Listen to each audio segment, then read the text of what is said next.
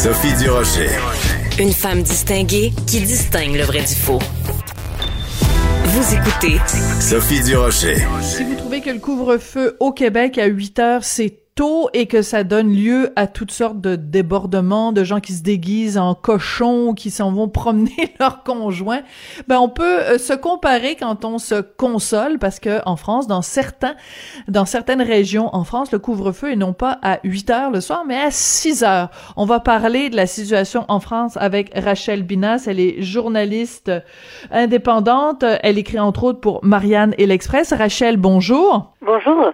Est-ce que vous avez vu ça passer au Québec? Il y a des gens qui étaient pas contents oui. du couvre-feu à 8 heures. Alors, il y a un monsieur qui s'est déguisé en cochon et il y a une dame très inventive qui a décidé de promener son conjoint en laisse. Est-ce qu'on a ce genre de, de, de durlu-berlu en France, Rachel? Hélas, non. Ah, c'est dommage. ou, alors on les a, mais c'est pas rendu public parce qu'on a très peu de contrôle, pour tout vous dire. Donc on n'a pas la chance d'avoir ce genre d'anecdotes dans, dans les journaux. Alors, parlez-nous de la situation en, France parce qu'on parle d'un reconfinement.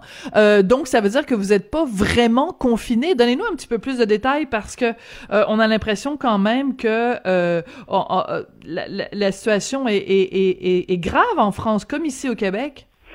Euh, la situation aujourd'hui, euh, on est dans une, espèce d'entre-deux, on va dire.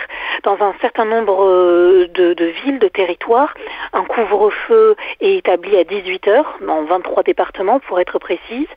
ce nombre de départements pourrait, augmenter. Hein, dans le reste de la France, généralement, en fait, c'est 20 heures.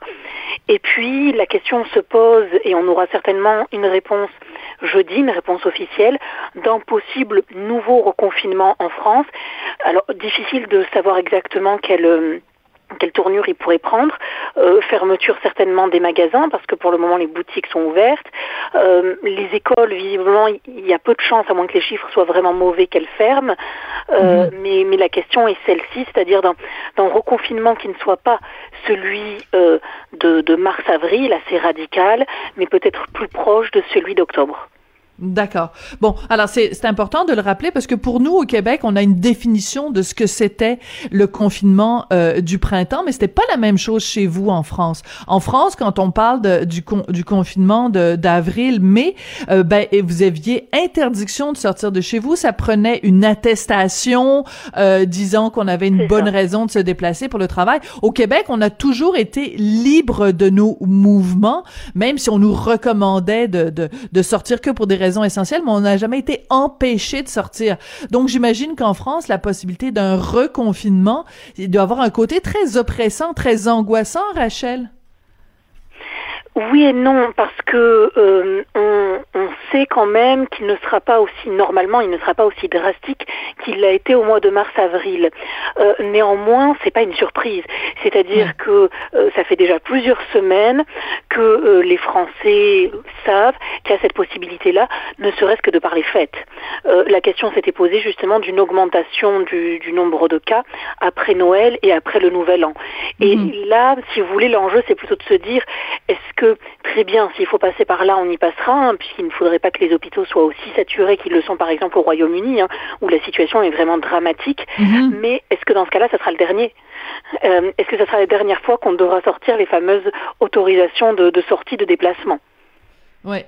C'est euh, c'est quand même assez euh, particulier. Par contre, il y a une une relative bonne nouvelle. La dernière fois qu'on s'est parlé, Rachel, euh, on, on Oui. je ridiculisais un petit peu, on taquinait un petit peu la France, euh, pays de de, de naissance de Louis Pasteur, parce que bon, euh, la vaccination c'était vraiment pas euh, édifiant. Euh, Il y avait ce, au moment où on s'est parlé, je me souviens le chiffre c'était 516 personnes seulement qui avaient été 514, vaccinées. Je crois, oui. Ah 514, soyons précis, hein, rigueur, rigueur, ce- rigueur. Vous savez, quand on à ce, à ce, ce- dans ce chiffre-là, euh, tout vacciné supplémentaire ou. Mais Voilà. oui, là, alors là, on est à 138 000. Bon, quand même. 38 000 vaccinés en France. On peut dire que l'augmentation est, est, plutôt encourageante. Hein. On, va, on va donner des encouragements.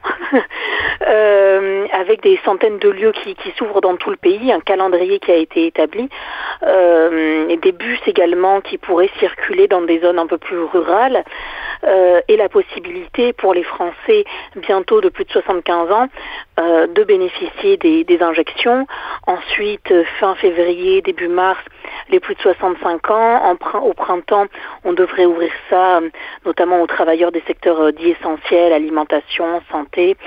Euh, donc, euh, donc voilà, la vaccination tend à s'accélérer et tant mieux parce que euh, on a quelques cas en France du fameux variant en provenance du Royaume-Uni Mhm. qui, a, qui a tendance à inquiéter, qui n'est pas forcément plus plus dangereux, mais qui visiblement serait plus contaminant.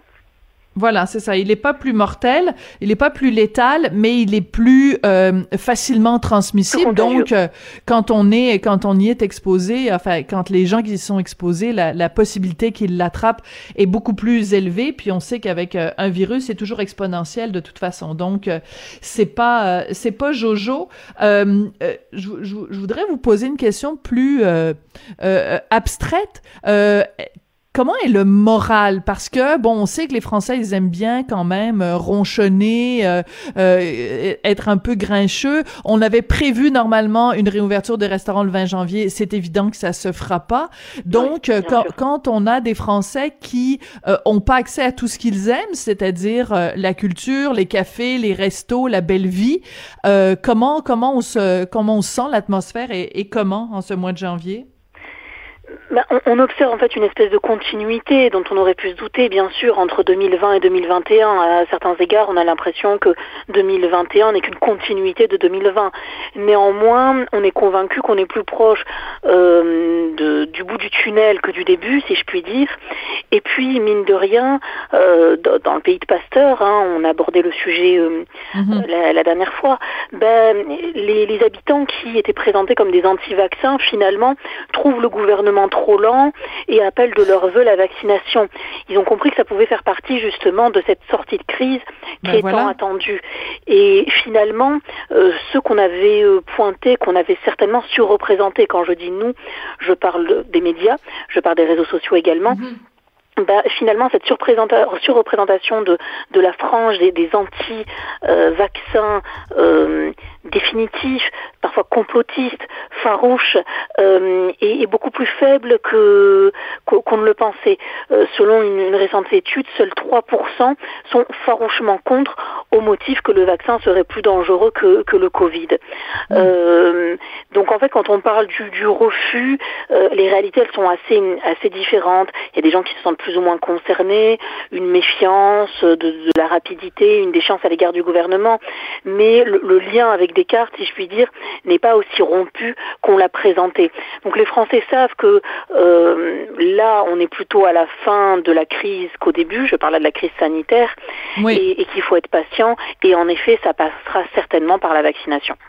Oui, alors ce qui est intéressant, c'est que justement parce qu'il y avait cette supposée ou réelle résistance euh, au vaccin, ce qui a pas du tout ici au Québec, enfin pas en, en aussi grand, grand nombre en tout cas, il y a 200 personnalités euh, du monde du cinéma, de la télé, de la littérature qui ont signé un texte pour dire qu'elles allaient se faire vacciner. Alors on trouve là-dedans des gens euh, qu'on aime bien, qu'on connaît bien, Daniel Auteuil, Fabrice Lucchini, euh, bon, il y a plein de gens, Charles Berling, et euh, ce, qui est, surprenant d'un point de vue québécois, c'est qu'on se dit, ben, est-ce qu'on a vraiment besoin en France qu'il y ait des personnalités connues comme ça qui disent, oui, je vais aller me faire vacciner comme si c'était, je sais pas, un acte de, de, de courage? Comment vous avez perçu ça quand vous avez vu passer cette lettre? Oui, alors ça, ça faisait suite aussi et ça faisait écho à certaines positions euh, de d'artistes euh, qui s'étaient euh, justement présentés comme euh, particulièrement opposés aux mesures, aux mesures sanitaires, au port du masque, euh, aux gestes barrières. Et là, je pense que c'est c'est une petite revanche d'une d'une certaine partie du, du monde de la culture qui veut rassurer euh, D'accord. euh, quant C'est à plus une opération de relations publiques alors peut-être. Ouais, c'est peut-être plus une ça, opération une de relations de- publiques. Ouais. Presque, c'est ça, c'est que ça peut entraîner ensuite un mimétisme, ça vise à rassurer. Puis, puis en France aussi, on peut expliquer en partie une espèce de, méfiance, on va dire, à l'égard du vaccin par, euh, par certains scandales sanitaires aussi, hein, l'affaire du sang contaminé, etc., qui ont touché le pays. Donc naturellement, en effet, les Français vont être enclins euh, à se méfier. Maintenant, on le voit, ce sont les premiers à reprocher au gouvernement la lenteur.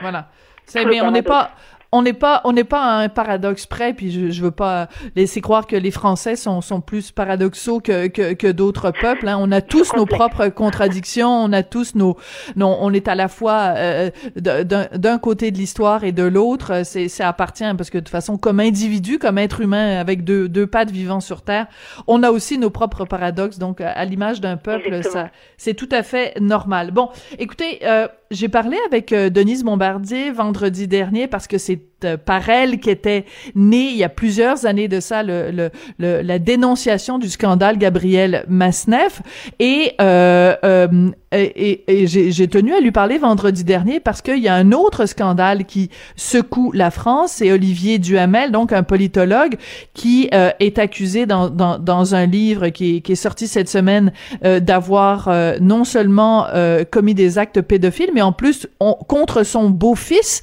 Donc c'est à la fois un cas d'inceste et de pédophilie.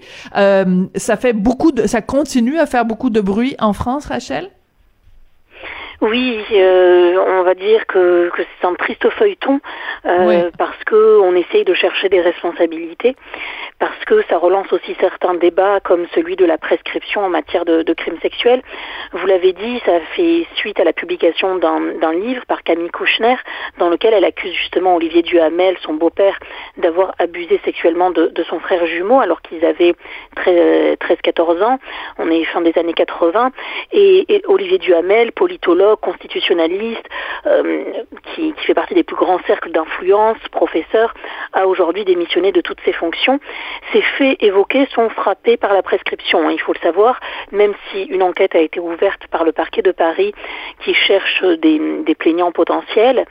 Et, en effet, il y a, une espèce de feuilleton, c'est-à-dire la, question de, l'omerta, du silence de la famille, notamment de la mère, qui avait été mise au courant, et tout l'enjeu de de ces accusations qui viennent après la prescription. Euh, Et donc, quelque part, euh, si vous voulez, c'est un tableau qui ne se joue pas dans le prétoire comme il faudrait, mais dans les médias et sur les réseaux. Euh, et ça a été l'occasion pour certains politiques euh, ou euh, des associations de tenter de mettre à l'agenda le débat de l'imprescriptibilité pour certains crimes sexuels. D'accord. Parce que, bon, évidemment, si on parle des années 80, donc ça fait euh, 30 ans, 40 ans, euh, on, on peut plus poursuivre euh, euh, en justice, mais il reste quand même la question de qui savait et qui a fermé les yeux. Parce que, bon, il faut dire que la, la vie... Ouais. C'est compliqué, c'est extrêmement compliqué comme question parce que euh, vous l'avez dit, ça s'est passé dans les années 80. Aujourd'hui, en France, on a une prescription pour ce type de, de fait qui est énorme, hein, qui est particulière, qui est exceptionnelle, puisqu'elle est de 30 ans à partir de la majorité. Euh, donc, donc ça, peut, ça nous amène, ça nous amène assez loin, euh, avec toutes les difficultés que ça représente ensuite euh, pour pour la charge de la preuve, pour pour la question du droit à l'oubli, etc. Parce que la prescription repose hein, sur des choses qui sont fondamentales mhm. pour pour une démocratie et plus largement pour un État de droit. La question ensuite, c'est qu'en fait, comme on, se rend compte qu'il y a aussi une, une présomption d'innocence qui n'existe quasiment plus hein, aujourd'hui, et comme on se rend compte aujourd'hui qu'on ne peut pas donner de vérité judiciaire à cette histoire, eh ben on va tenter d'obtenir une vérité morale. Euh, et on va se tourner vers des gens qui savaient, mais à la rigueur, ils savaient, et alors, euh, s'ils savaient à partir du moment où la personne est majeure, qu'est-ce qu'il fallait faire? Déposer plainte, alors même que la victime ne voulait pas euh, se livrer à cet acte? La question, elle est aussi celle de la famille, hein, puisque la mère était au courant, et la mère a décidé de fermer les yeux là-dessus pour privilégier la, la la carrière de, de son conjoint visiblement. C'est ces questions-là qui ressortent et, et la difficulté, ben, c'est de, de ne pas pouvoir en effet obtenir de vérité judiciaire parce que, parce que le droit ne peut pas tout non plus 40 ans après les faits. Oui, mais c'est ça qui est, qui est au cœur de cette histoire, et moi je trouve que c'est un, c'est quasiment une, une, tragédie grecque qui se joue devant nos yeux parce que la victime euh, elle-même, ça fait bizarre de dire ça au féminin parce que c'est un, c'est un garçon, mais c'est un homme, mais enfin la victime lui-même euh, a eu différentes occasions. Par exemple, quand euh, sa tante Marie-France Pizier a été retrouvée morte. Euh, les policiers ont trouvé des échanges de, de, correspondance entre Marie-France Pizier et la mère de la victime, donc Evelyne Pizier, et, euh, dans, dans lequel il parlait justement de cette histoire-là d'inceste. Donc la police a rencontré la victime qui a choisi à ce moment-là de ne pas porter plainte contre son agresseur. Donc, c'est, tout ça où on, on se dit, ben, euh, par exemple, son père, Bernard Kouchner, ben oui, on dit, euh, pourquoi il a rien fait? Ben, son fils lui-même ne voulait pas que ça sorte, ne voulait pas que des actions soient prises. Donc, on peut pas être plus euh, catholique que le pape, on peut être plus plus animé par un esprit de, de, de, de justice que la victime elle-même. C'est ça, et quand on voit que justement on a l'impression en tout cas que la victime, ou alors, les, avocats vous diront qu'on ne parle pas de victime dans ce cas-là, mais on parle de plaignant, hein, puisque oui, y a une présomption d'innocence. Mais quand on au Québec, on dit une présumée victime. Oui, voilà. D'accord. Alors quand on voit que la, présumée victime euh, ne souhaite pas engager de poursuite, je crois qu'il y a une forme de déception. Euh, et quelque part, elle ne remplit pas totalement le rôle qu'on attend d'elle. Et si elle ne le fait pas, eh bien on va le faire à sa place. Et si on n'y arrive pas, eh bien on va désigner, euh, à tort ou à raison, hein, des personnes qui étaient au courant et qui n'ont rien fait. Mais, mhm. mais qu'aurait-elle dû faire? Qu'aurait-elle dû faire? On, explique qu'en effet, le, le, le directeur de, de, Sciences Po, l'établissement dans lequel il euh, savait, bon, le, le, directeur nous dit que non, savait et n'a rien fait. Mais, mais que, que fallait-il faire? Est-ce qu'il fallait que c'est l'action supposée n'a pas été commise euh, dans, dans, dans, cette école hein, euh, et, et, et, ça pose question. Et je crois qu'en fait, on est simplement dans une société qui n'accepte pas euh, bah, qu'on ne puisse pas désigner des victimes et des coupables. Et quand on n'y arrive pas, bah, quelque part, on essaye de, de jouer une nouvelle scène euh, médiatique au sein des réseaux sociaux qui est censée répondre justement à, ce premier tableau qui ne peut pas se jouer quelque part.